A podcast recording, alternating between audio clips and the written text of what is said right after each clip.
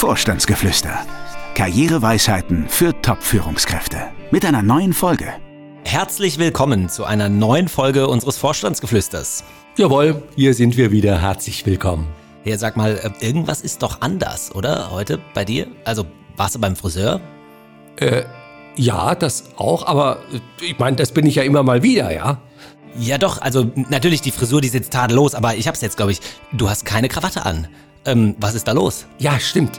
Naja, ich, ich habe heute keine weiteren Termine und dann dachte ich mir, naja, also für den Podcast kann ich mir es vielleicht etwas gemütlicher machen. Ja, aber sonst, also würde ich doch schon sagen, du trägst sonst immer Schlips. Ja, das ist so. Ist das eigentlich heute noch zeitgemäß? Oh, ich kann die Frage schon fast nicht mehr hören. Aber ich merke schon, wir sind schon mittendrin im Thema. Daher drück doch vielleicht erstmal hier auf unseren Jingle-Knopf. Er ist Coach, erfolgreicher Autor und seit mehr als 20 Jahren berät er Topmanager.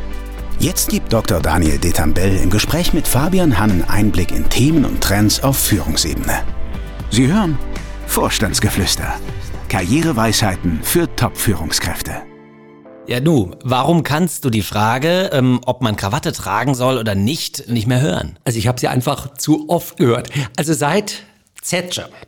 Damals ja, bei Mercedes im Grunde mit roten Turnschuhen und äh, ich glaube weißes Hemd hatte er an, ohne Krawatte durch die Hallen stiefelte und das Ganze auch noch im Fernsehen zu sehen war. Also seit diesem Zeitpunkt diskutiert, glaube ich, jeder Kunde, zumindest wenn er männlich ist, mit mir diese Frage, ob denn jetzt Krawatte überhaupt noch zeitgemäß ist oder ob man sie besser weglässt und so weiter. Und man hat irgendwie den Eindruck, also es dreht sich alles nur noch um die Frage Krawatte ja oder nein.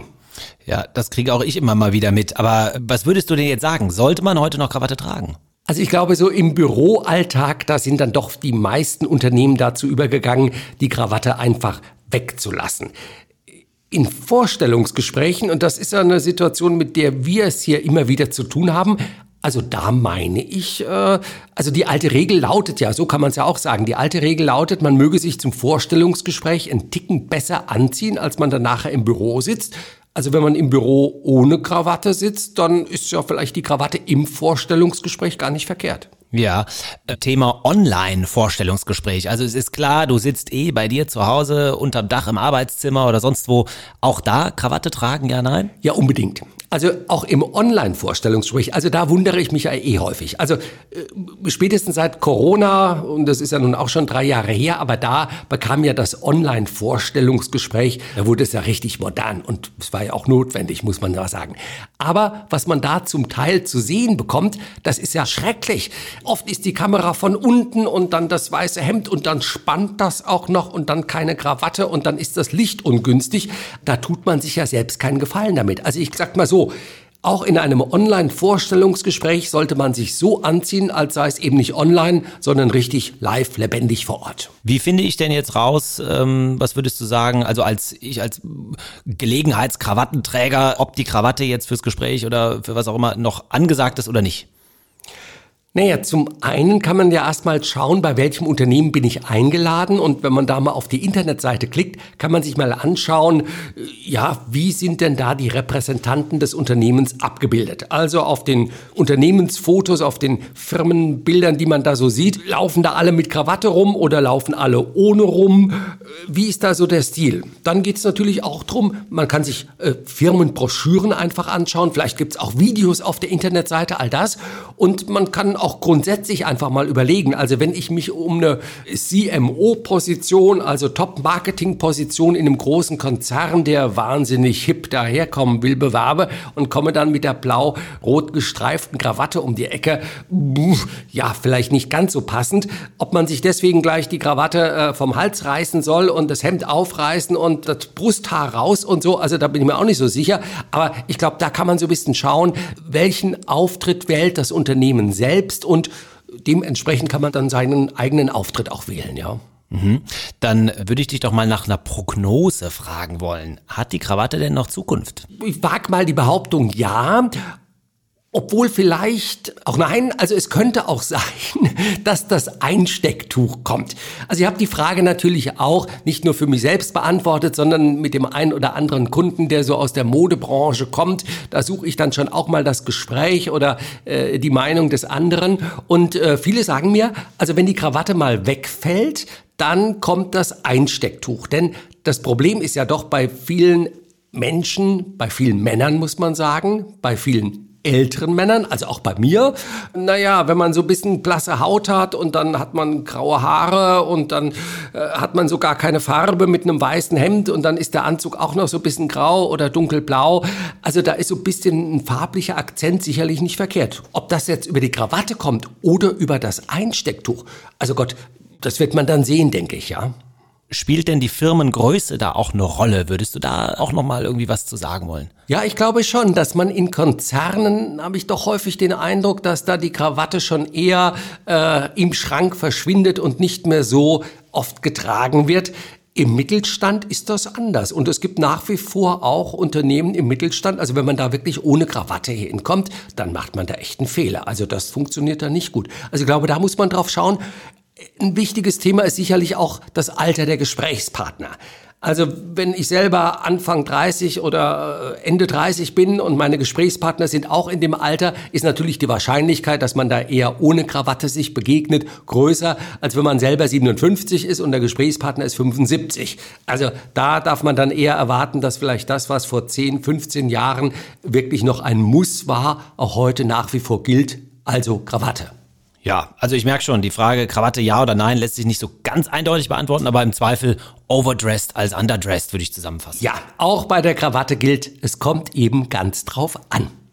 Ich habe gerade schon mal Mittelstand und Konzern, ja, die Firmengröße aufgegriffen. Das ist übrigens auch ein ganz gutes Stichwort, denn ähm, könnte gut zu dem passen, was uns Richard 54 aus Stuttgart geschickt hat als Frage.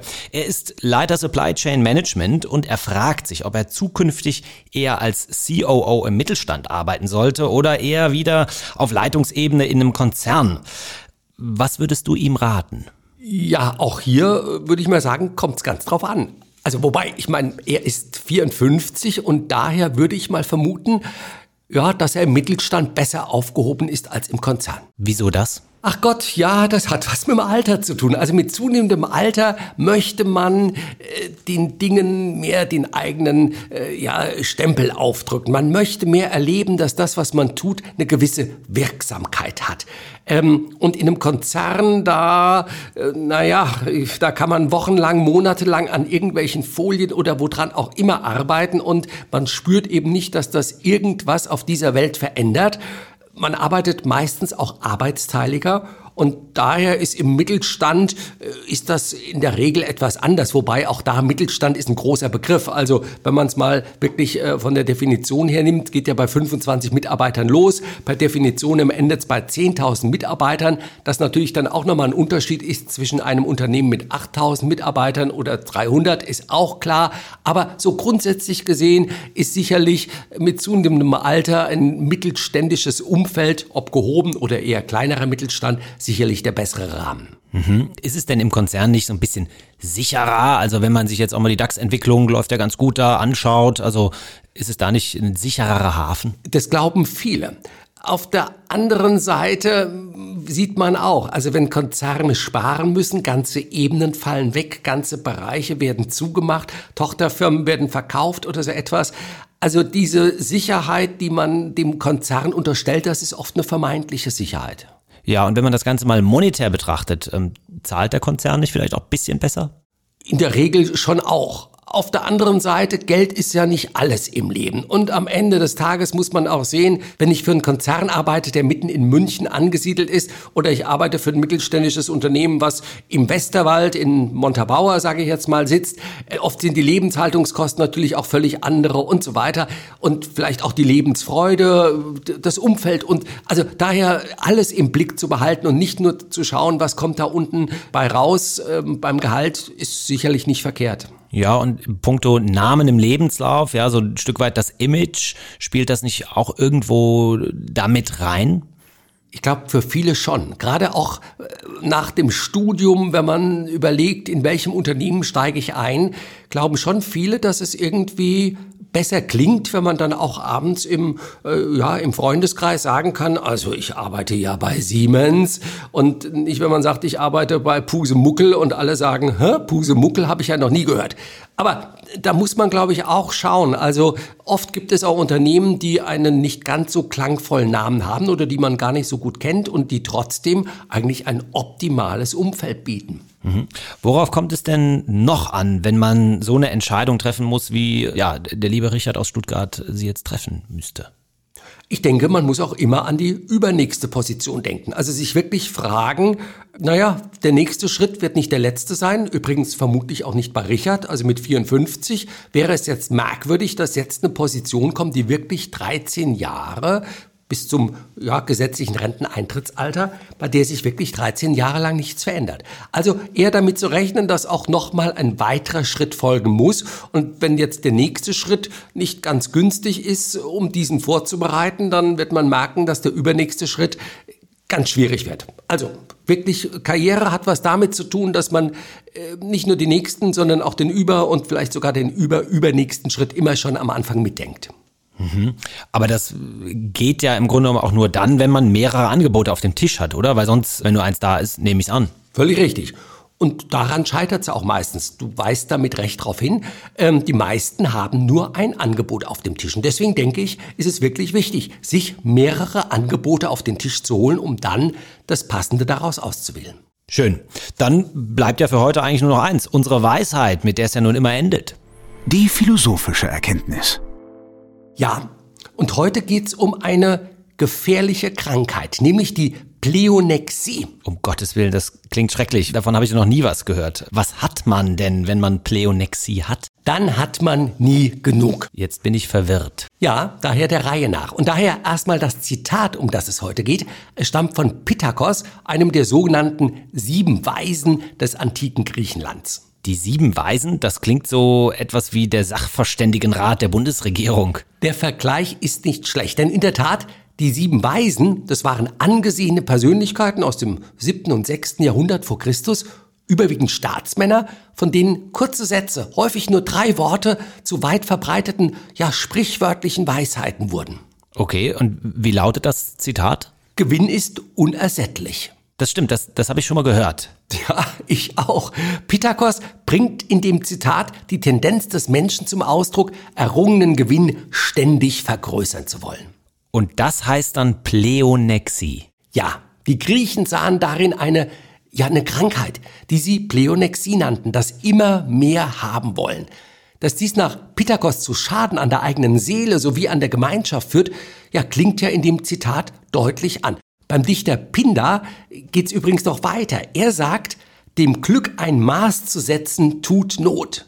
Also eine frühe Gegenposition zum ökonomischen Wachstumsdogma ja, moderner Industriestaaten. Na dann, wir wollen für heute nicht noch mehr und ja, setzen der heutigen Folge unseres Vorstandsgeflüsters ein Maß bzw. ein Ende. So sagen wir Danke fürs Zuhören und freuen uns auf das nächste Mal. Jawohl, uns allen eine gute, eine maßvolle Zeit, auf dass wir nicht an Pleonexie erkranken.